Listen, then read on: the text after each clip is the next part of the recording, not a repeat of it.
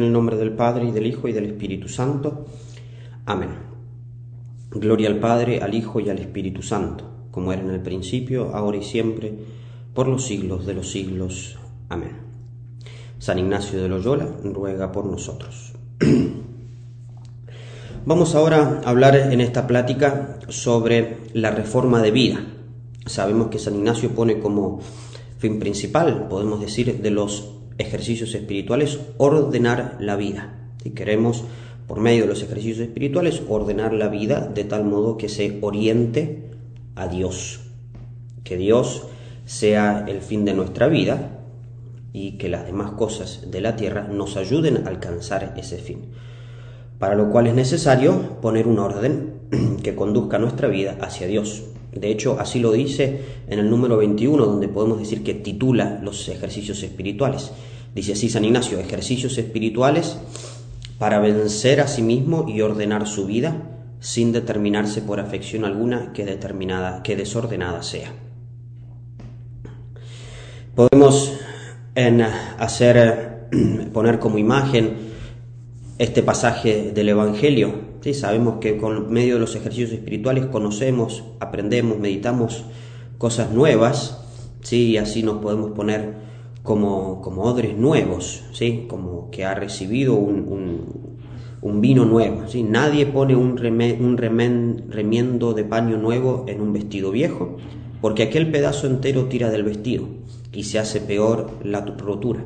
Ni tampoco se echa vino nuevo en cueros viejos, de otra manera los cueros revientan y el vino se derrama y los cueros se pierden, sino que el vino nuevo se echa en cueros nuevos y así ambos se conservan. ¿Sí? Entonces, si verdaderamente hemos hecho propósitos nuevos, si hemos renovado nuestra vida, si estamos en ese trabajo durante esos ejercicios espirituales, ¿sí? aquella eh, nueva doctrina que hemos recibido, la nueva vida que hemos, a la cual hemos renacido, necesita de nosotros un, un, orden en nuestra vida ¿sí? para poder llevarlo adelante. ¿Qué es la reforma de vida entonces? ¿O qué podemos decir? San Ignacio pone este texto en la reforma de vida luego de, haber dado las reglas de elección. pone un texto en donde marca y, y da el principio para realizar una forma de vida. Dice así el texto, que lo encontramos en el número 189. Para enmendar y reformar la propia vida y estado Dice así, es de advertir que acerca de los que están constituidos en prelatura o en matrimonio, quien abunden mucho de los bienes temporales, quien no, donde no tienen lugar o muy pronta voluntad para hacer elección de las cosas que caen debajo de su elección mutable, aprovecha mucho, en lugar de hacer elección, dar forma y modo de enmendar y reformar la propia vida y estado de cada uno de ellos, es a saber, poniendo su creación, vida y estado para gloria y alabanza de Dios, nuestro Señor y de su propia alma. Y luego continúa, para venir y llegar a este fin, debe mucho considerar y, y, ruminar por los ejercicios y modos de elegir, según que está declarado, cuánta casa y familia debe tener, cómo la debe regir y gobernar, cómo la debe enseñar con palabras y con ejemplo, asimismo de sus facultades, cuánta debe tomar para su familia y casa y cuánta para dispensar en pobres y en otras cosas pías, no queriendo ni buscando otra cosa alguna, sino en todo y por todo mayor alabanza y gloria de Dios nuestro Señor. Porque piense cada uno que tanto se aprovechará en todas cosas espirituales, cuanto saliere de su propio amor, querer e interés.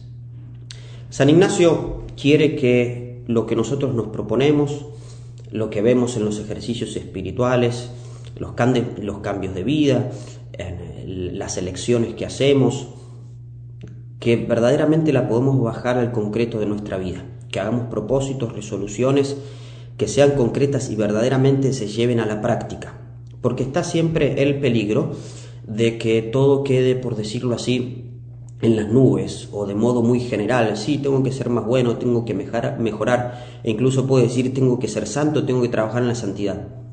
Pero si yo no, de modo específico, de modo determinado, concreto, digo voy a hacer esto, esto y aquello, aquí, ahora, en este momento o en aquel, si yo no me pongo esos propósitos y ese orden, se corre el peligro de que no lo haga, de que simplemente quede allí en las nubes y no pueda lograr ponerlo en la práctica. Entonces San Ignacio, bien práctico él, bien determinado, quiere que también nosotros lo pongamos en la práctica y lo determinemos con cosas concretas, con fines eh, específicos, con, resoluciones eh, bien palpables que se puedan realizar. Entonces por eso es que propone la reforma de vida. Uno quizás que ya decidió el estado de vida, a lo que Dios lo llama, uno ya sabe claramente a qué, qué Dios le pide y el modo en el que está viviendo, pero siempre hay que ordenar y incluso en las, en las cosas pequeñas, y así dice San Ignacio, en lo que uno tiene, en lo que no tiene, lo que va a dar, lo que no va a dar, el tiempo que va a usar y cómo lo va a usar. ¿Sí? Entonces es el, el orden de la vida diaria, el orden de nuestra vida, las cosas que haremos, de acuerdo a, esta, acuerdo a las resoluciones y el modo de vida que hemos visto en los ejercicios espirituales. Vamos a explicar entonces ahora los pasos que nos llevan a hacer una reforma de vida, la materia, las normas y el fin de esta reforma de vida y luego cómo ponerla en práctica. Los pasos para llegar a esta reforma de vida son eh, lo que han vivido en los ejercicios espirituales. en los ejercicios espirituales se ha visto el principio y fundamento, importantísimo para realizar una, una reforma de vida, porque si no sabemos de dónde salimos y hacia dónde vamos, cuál es nuestro principio y el fundamento de nuestra vida, se nos va a ser difícil ordenar. Si yo no conozco el fin, se me va a ser difícil poner las cosas en orden que me dirijan hacia ese fin. Tengo que estar firmemente convencido, con fe fuerte, de que Dios es el fin de mi vida y que he sido creado para alabar, hacer reverencia y servir a Dios nuestro Señor y mediante eso salvar mi alma. Habiendo meditado eso, también se meditaron, se meditó en las postrimerías, es decir, en la muerte, en el infierno, en el cielo, en lo que nos espera, sabiendo que al final es aquello lo más importante y no esta vida que pasa, como dice la Sagrada Escritura, nuestra vida pasa como un soplo. Enséñanos, Señor, a vivir según tu voluntad, reza el Salmo, y para que siempre nos dirijamos hacia Dios. Hemos meditado los pecados, nos hemos confesado en los ejercicios espirituales, hemos limpiado nuestra alma. ¿Para qué? Para que luego podamos, reconociendo la misericordia de Dios, experimentando la misericordia de Dios, hagamos ese propósito de enmendar nuestra vida, es decir, de, arreglarla, de cambiarla, en ese gran propósito de enmienda de la confesión para de aquí en adelante servir a Dios, de aquí en adelante no ofenderlo, de aquí en adelante hacer lo máximo para Él. Comenzando la segunda semana se ha contemplado a Cristo Rey, que nos llama y no queremos ser sordos a lo que Él nos pide, y allí debe estar presente eso en, en, la reforma de vida, lo que, a lo que Dios me llama, a lo que Dios me pide, no quiero ser sordo, lo quiero poner en la práctica, en mi reforma de vida. Hemos también con nuestro entendimiento, apuntando a nuestro entendimiento, hemos tenido conciencia de que estamos combatiendo, de que hay un verdadero combate, que debemos alistarnos en la bandera de Jesucristo Hemos entendido la estrategia del demonio, conocemos lo que Jesucristo nos pide y luego nos debemos entregar con firme voluntad. Es el tercer binario, hacer con, una firme voluntad aquello que Dios nos pide. Y por eso la gran pregunta de los ejercicios espirituales es ¿qué he hecho por Cristo? ¿Qué hago por Cristo? ¿Qué he de hacer por Cristo? La reforma de vida, podemos decir, es, esa, es la respuesta a eso, a lo que tanto nos hemos en, eso que tanto nos hemos eh, preguntado durante los ejercicios espirituales. ¿Qué he de hacer por Cristo? Aquí lo palparemos, lo dejaremos, por decirlo así, escrito eh, para luego vivirlo. ¿Cuál es la materia eh, de, estos, de la reforma de vida? ¿Cuál es la norma y el fin? Si veamos estos tres puntos, materia, norma y fin. Es decir, la materia, sobre qué vamos a ver, sobre qué vamos a, decidir, qué cosas vamos a ver, digamos así, sobre qué radica, sobre qué cae la reforma de vida. Luego las normas, qué reglas hay que seguir para hacer una reforma de vida y hacia dónde apunta la reforma de vida. ¿sí?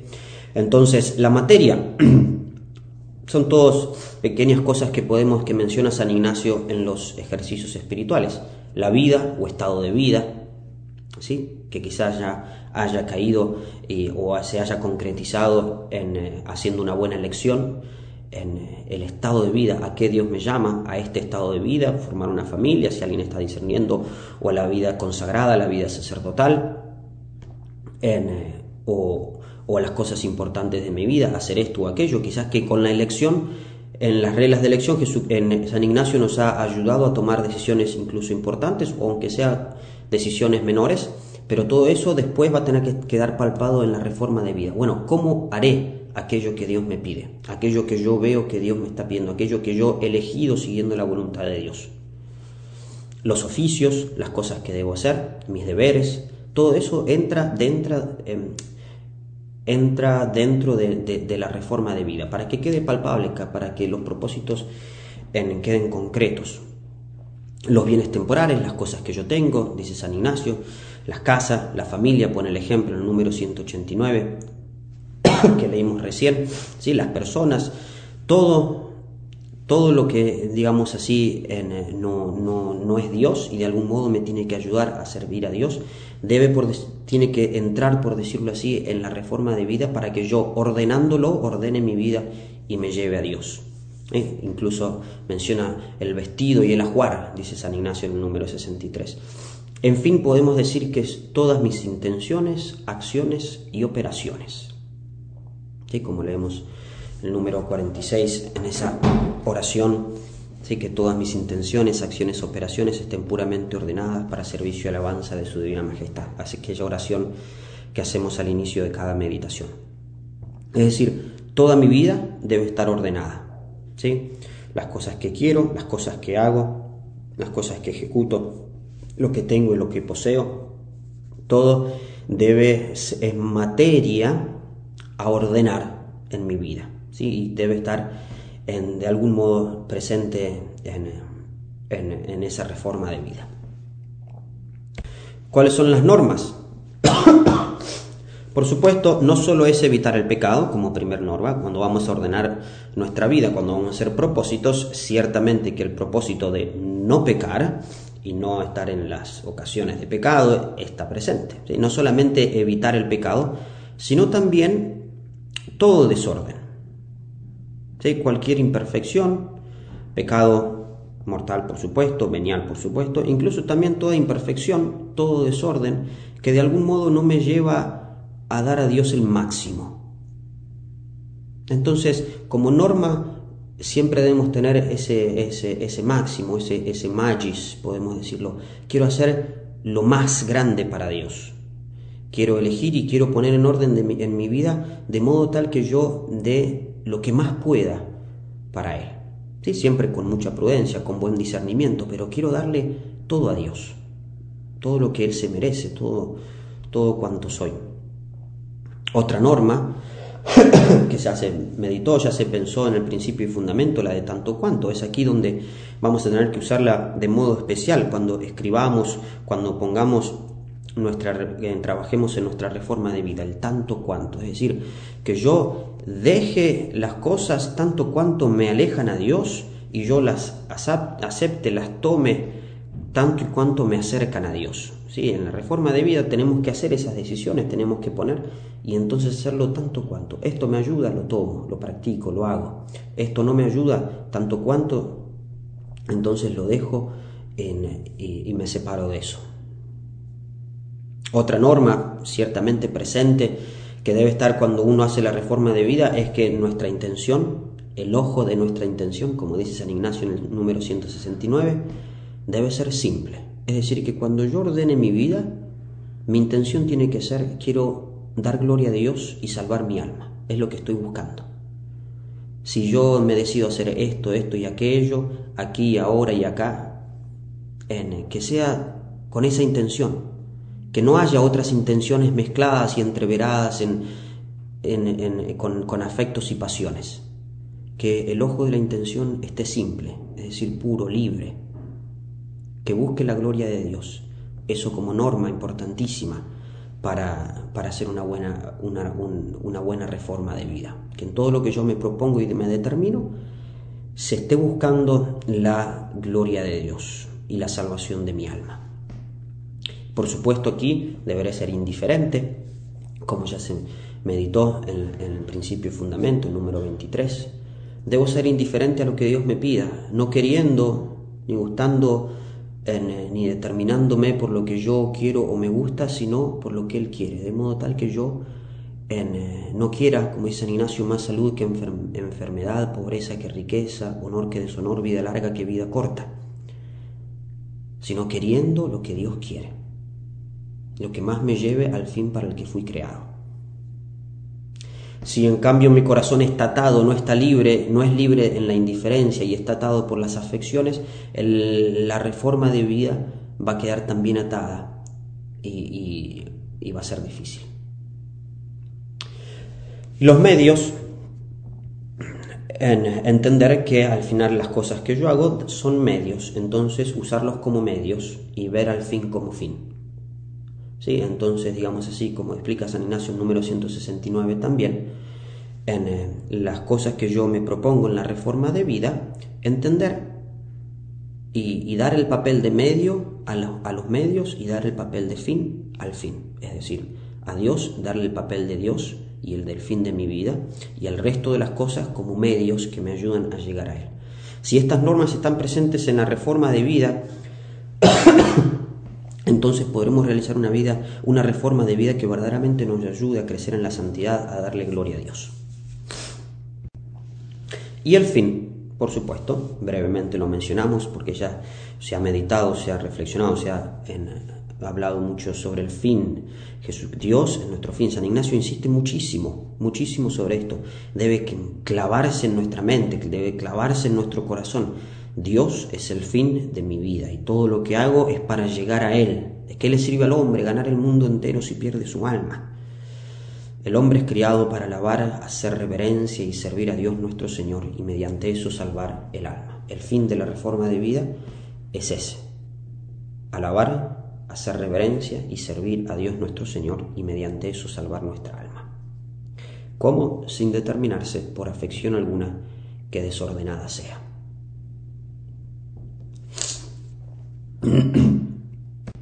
Veamos entonces ahora cómo podemos hacer esta en, eh, reforma de vida. Algunos puntos, cada uno, por decirlo así, lo puede hacer del modo que más le parezca, con tal de que uno, digamos así, lleve al concreto las cosas en, eh, en, las que tiene que trabajar, las cosas que tiene que hacer y así llevar a la vida lo que uno ha aprendido, practicado, meditado y lo que a lo que uno se ha resuelto durante los ejercicios espirituales.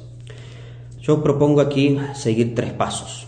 Antes que nada, es muy importante saber que la reforma de vida no debe, digamos así, sofocar nuestra vida espiritual.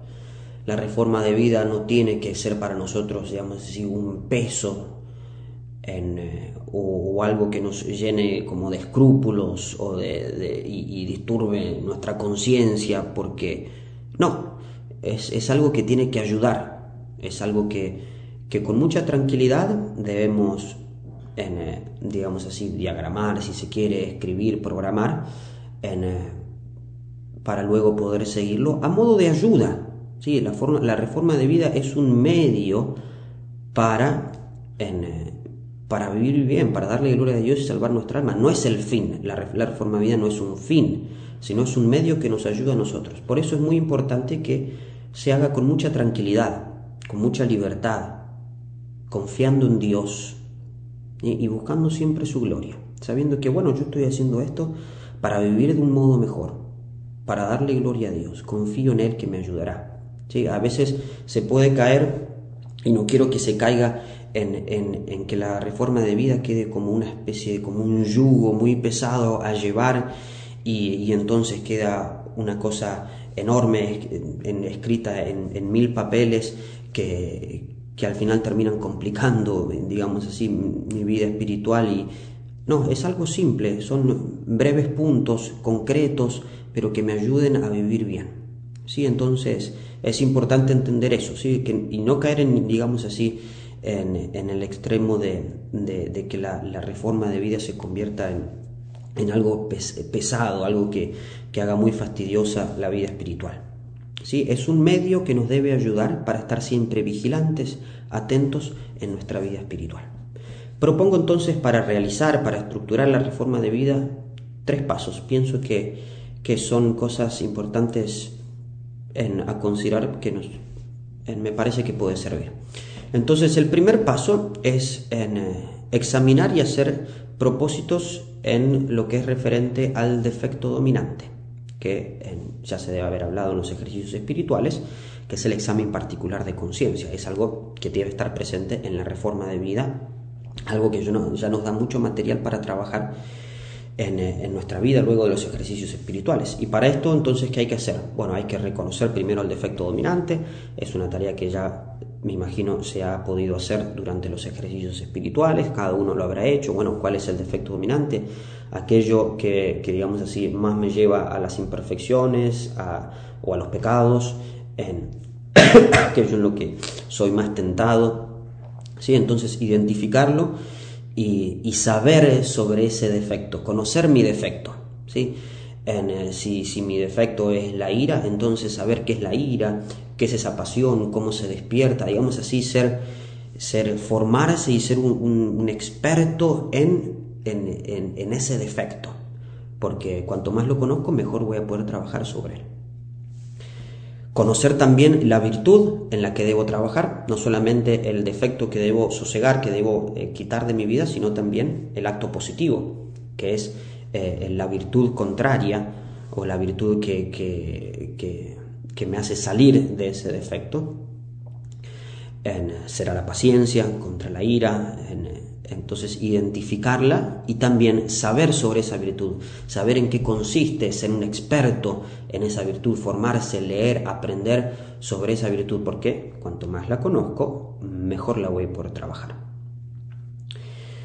Y luego, hacer propósitos concretos. Bueno, ¿cómo voy a trabajar yo contra este mi defecto dominante? Haciendo esto, esto y aquello. Esto ya se debe haber hablado en, en la charla del defecto dominante, pero es importante que todo esto ya se empiece a traer eh, para ponerlo en la reforma de vida, tenerlo presente para que en la reforma de vida esté, eh, esté, presente con propósitos concretos en este trabajo contra nuestro defecto dominante. Y después organizar el examen particular de conciencia, que va a ser parte de la reforma de vida. ¿Sí?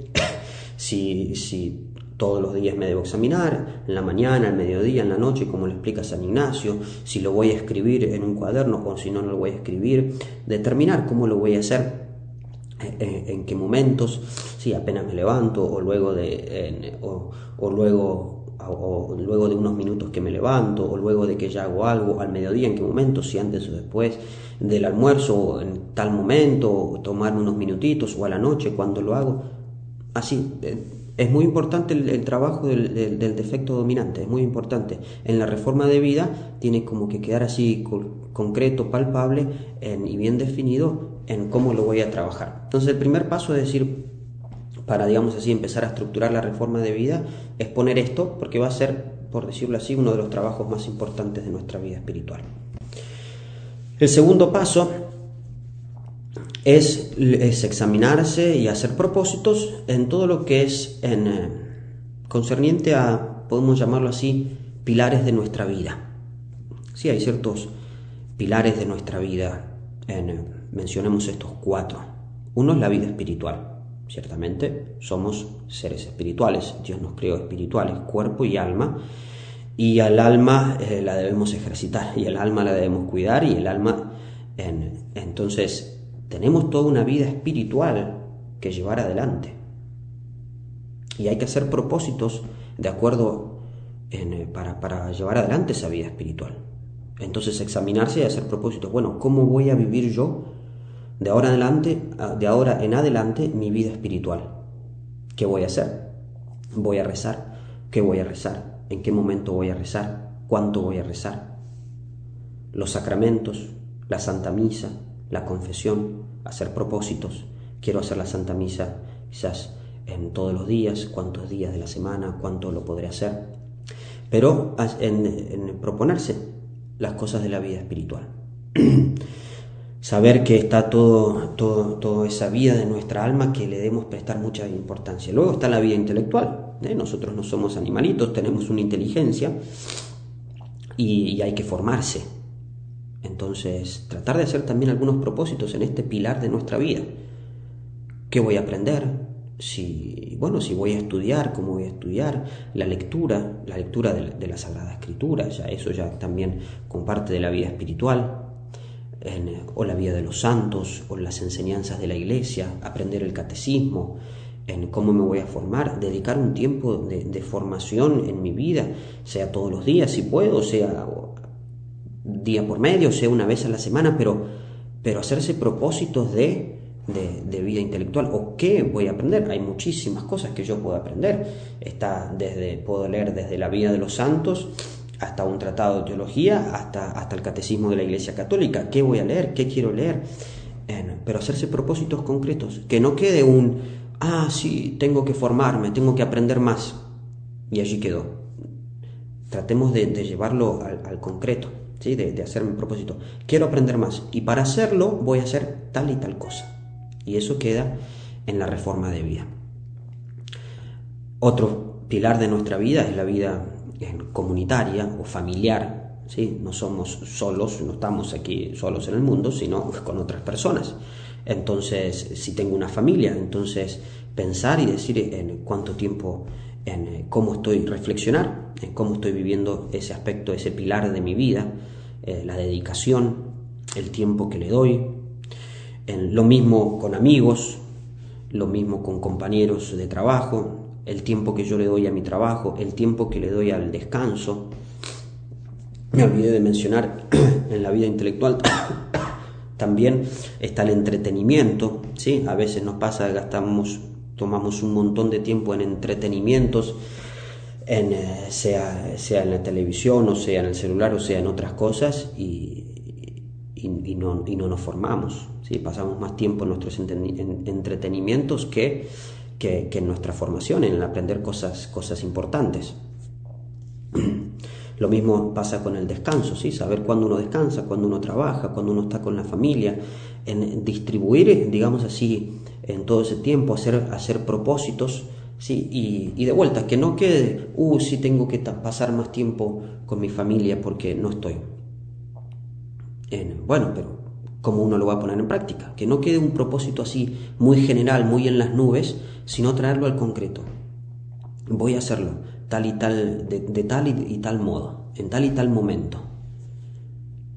Y luego está nuestra vida apostólica, ¿sí? Eh, dependerá de, a lo que Dios cada uno le pide, no es que todos, todos debemos de algún otro modo, más o menos, todos somos apóstoles y todos debemos hacer nuestro apostolado, participar y ayudar en la misión que Dios le ha dado a la iglesia de anunciar el Evangelio, con nuestra vida, con nuestro ejemplo, si se da la ocasión con nuestra palabra, en practicar las obras de misericordia propias del cristiano, ¿sí? las obras de la caridad, y, pero también proponerse. Uno no puede decir, uh, si tengo que hacer más obras de misericordia, uh, si tengo que, tengo que, ayudar a más gente quizás a que conozca a Jesucristo, uh, tengo que acercar, que sea concreto, bueno, voy a ayudar a tal persona, le voy a, le voy a dar esto para que, para que lea, le voy, a, le voy a hablar sobre este tema, lo voy a invitar a, este ejercicio espiritual. cosas así, proponerse cosas eh, concretas. San, Ignacio insiste y, quiere que, pongamos eh, las cosas en práctica con cosas concretas y no queden, digamos así, muy en general que luego no se haga nada. ¿sí? Entonces, examinarse y hacer propósitos sí, en estos pilares de nuestra vida. Y luego, como tercer paso, quizás que ya nos hemos examinado y, he hecho muchos propósitos, em, sea tanto con, todo lo referente al defecto dominante y a la virtud que debemos adquirir, como también todo lo que en, en todo lo respecto a, a, los pilares de la vida, ¿sí? a, esos, esos aspectos de, de nuestra formación, de nuestra vida. Pero ahora, digamos así, hay que ordenarlo y y, distribuirlo, por decirlo así, en el tiempo. o si no, quedaría todo como muy amontonado. Hay que distribuirlo y ver cómo uno lo va a practicar. ¿sí? Entonces uno puede ver cómo va a vivir su día. ¿sí? Entonces los propósitos que se ha hecho, cómo los va a poder aplicar durante el día. Entonces, cuál va a ser un momento de oración, cuál va a ser el momento del rosario si se puede, cuál va a ser el momento de la misa, el momento con, con, mi familia, el momento para el trabajo, el momento para el descanso, ¿sí? Tratar de hacerse una especie de horario básico durante el día, ¿sí? Así nuestra vida puede ser guiada por nuestros principios, no por las circunstancias que van apareciendo. Y nuestra vida eh, debe llevar un orden, nuestro día a día, nuestro día debe llevar un orden que nosotros le pusimos. Si dejamos que, digamos así, el orden lo pongan las circunstancias que van apareciendo, entonces yo voy haciendo o deshaciendo de acuerdo a lo que pasa o no pasa, al final estoy como una veleta que la va llevando el viento y hago las cosas que van apareciendo según las circunstancias. En cambio, si yo tengo un orden en mi día, un orden en mi vida, voy a ir haciendo muchas cosas y progresando mucho, no solo materialmente y siendo incluso más eficaz en eso, sino también en, el crecimiento de nuestra santidad, de nuestra relación con Dios. Del mes, en, haciéndose propósitos, ¿sí? la confesión mensual o incluso más frecuente, en renovar los propósitos todos los meses, examinarse, la dirección espiritual, en eh, ser concretos, es decir, bueno, tal acto de caridad voy a hacer por mes, voy a tratar de hacer por mes tal penitencia y así, en proponerse cosas y luego ver el año, hacer de vuelta los ejercicios espirituales, leer tal libro, en renovar tal consagración, etc. ¿sí? En ahí cada uno en su conciencia, en, un momento, en organizar eso. Y de vuelta aquí lo repito, debe ser con mucha tranquilidad, confiando en Dios, así que todo esto no, no digamos así, no sofoque nuestra vida. Es, es una ayuda para vivir mejor, incluso más libremente, nuestra vida espiritual, nuestro camino hacia el cielo. ¿Sí? Entonces, tratar de, de acuerdo a los principios y resoluciones y propósitos que nos hemos hecho durante este día, de ordenar nuestra vida, incluso en estas cosas prácticas, incluso en estos detalles del día a día, del mes, del año, y ver qué cosas vamos a hacer por Dios, por la iglesia, para la salvación de nuestra alma. Y luego, dos elementos importantes que deben estar presentes en la reforma de vida. Uno, digamos así, características de la reforma de vida. Una debe estar, la, reforma de, vida debe estar acomodada a nuestros deberes de Estado, a las ocupaciones habituales, a nuestras disposiciones de espíritu, de carácter y temperamento, a nuestras fuerzas, a nuestro estado actual de perfección. Es decir, la reforma de vida es para mí. y, es importante que uno se vea cómo es, qué tipo de vida. Yo no, me puedo hacer una reforma de vida que corresponde a un, un, monje de la cartuja, no, porque esto va a ser lo mejor. No, pero yo, no sé, tengo una familia, tengo un trabajo y tengo que hacer esto, entonces no voy a poder hacerlo. Entonces la reforma de vida tiene que estar adaptada a mi vida, ¿sí? acomodada a mi vida, de acuerdo a mi deber de estado, a mis ocupaciones, a cómo soy, a mi carácter, a mi temperamento, a las fuerzas que tengo. Nos puede pasar de que hacemos una reforma de vida, en, que es la reforma de vida, eh, no sé, para, para, para, un monje del desierto, que no nos pase eso. Entonces, siempre así mordiendo la realidad, por decirlo así. Bueno, yo soy tal persona con tales deberes, en tal estado, viviendo en tal lugar, con tales personas, y, entonces la reforma de vida debe estar acomodada a mí, es decir, debe ser vivible, ¿sí? la puedo, que la lleve en práctica, que la pueda practicar, ¿sí? que, no, que, no, que no me proponga algo muy lejano a mí, muy fuera de mis, de, de mis fuerzas, de mis posibilidades. Y ahí por eso, con mucha tranquilidad, con mucha simpleza, proponiendo cosas. Hay que, hay que tener presente de que muchas veces es más fácil proponerse algo fácil, pequeño, y practicarlo durante mucho tiempo. Es más difícil hacer eso, proponerse algo fácil y pequeño y practicarlo mucho tiempo, que proponerse algo súper difícil, hacerlo una vez y no poder hacerlo más veces, o hacerlo por un poquito de tiempo y ya no, no dar más y no hacerlo. La constancia muchas veces es, es, es lo que, esa perseverancia en, las cosas, aunque sean pequeñas, lo que muchas veces nos pone, nos, nos pone más dificultad, nos, nos pone, e incluso nos, da mucha más vigilancia en nuestra vida espiritual. Y otro importante elemento, característica de la reforma de vida es que debe ser flexible y rígida a la vez la reforma de vida. Es decir, flexible para no, para no ser esclavo de, mis, de mis propósitos, por decirlo así, de mi reforma de vida, porque muchas veces va a haber que cambiar de acuerdo a las circunstancias que, algo aparece. ¿sí? En un acto de caridad me exige que yo no pueda hacer esto que me había propuesto. y entonces ahí yo uno, uno, debe ser flexible y saber que, bueno, tampoco es que tiene que ser totalmente rígido con su reforma de vida, de modo tal que sea como una máquina que tiene que cumplir y, y, después se olvida de darle espíritu a todo eso, que es la caridad, que al final la que nos tiene que animar en todo. ¿sí? Pero tampoco caer en el otro extremo. Tiene que ser, tiene que tener su rigidez porque si no, por cada capricho que yo tenga, por cada pequeña excusa que yo me pueda poner, voy a terminar cambiando la reforma de vida y al final no, vivirla. Entonces, ninguno de los extremos, ¿sí? Ni muy rígida, que no me permita cambiarla cuando la caridad lo exige, ni tampoco mm, tan tan flexible que, que por cualquier capricho o excusa que me invente la cambie. Entonces debe estar en un punto medio, ¿sí? Para que yo pueda vivirla con libertad de espíritu y que verdaderamente me ayude como medio eficaz a llevar a Dios sin bloquearme ni sofocarme en, escrúpulos o rigidez.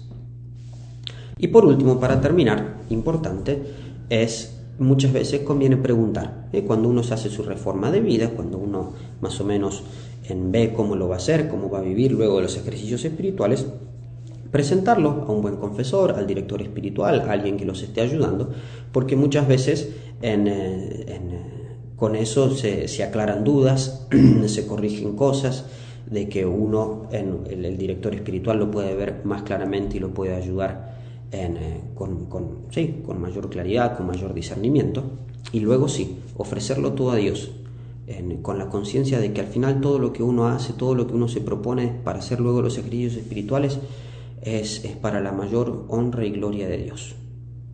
Eh, eso, es lo que buscamos, darle, darle gloria, salvar nuestra alma. Y eso hacerlo por medio de la Virgen María, entregárselo todo a ella para que ella nos ayude, nos dé las fuerzas y con su manto nos proteja. Entonces, eh, con mucha fuerza, con mucha tranquilidad, con mucha generosidad también, en eh, proponerse hacer una buena reforma de vida, ¿sí? para que estos ejercicios espirituales den frutos abundantes, que verdaderamente cambien nuestra vida para que, para que nos lleven a Dios. En nombre del Padre y del Hijo y del Espíritu Santo. Amén.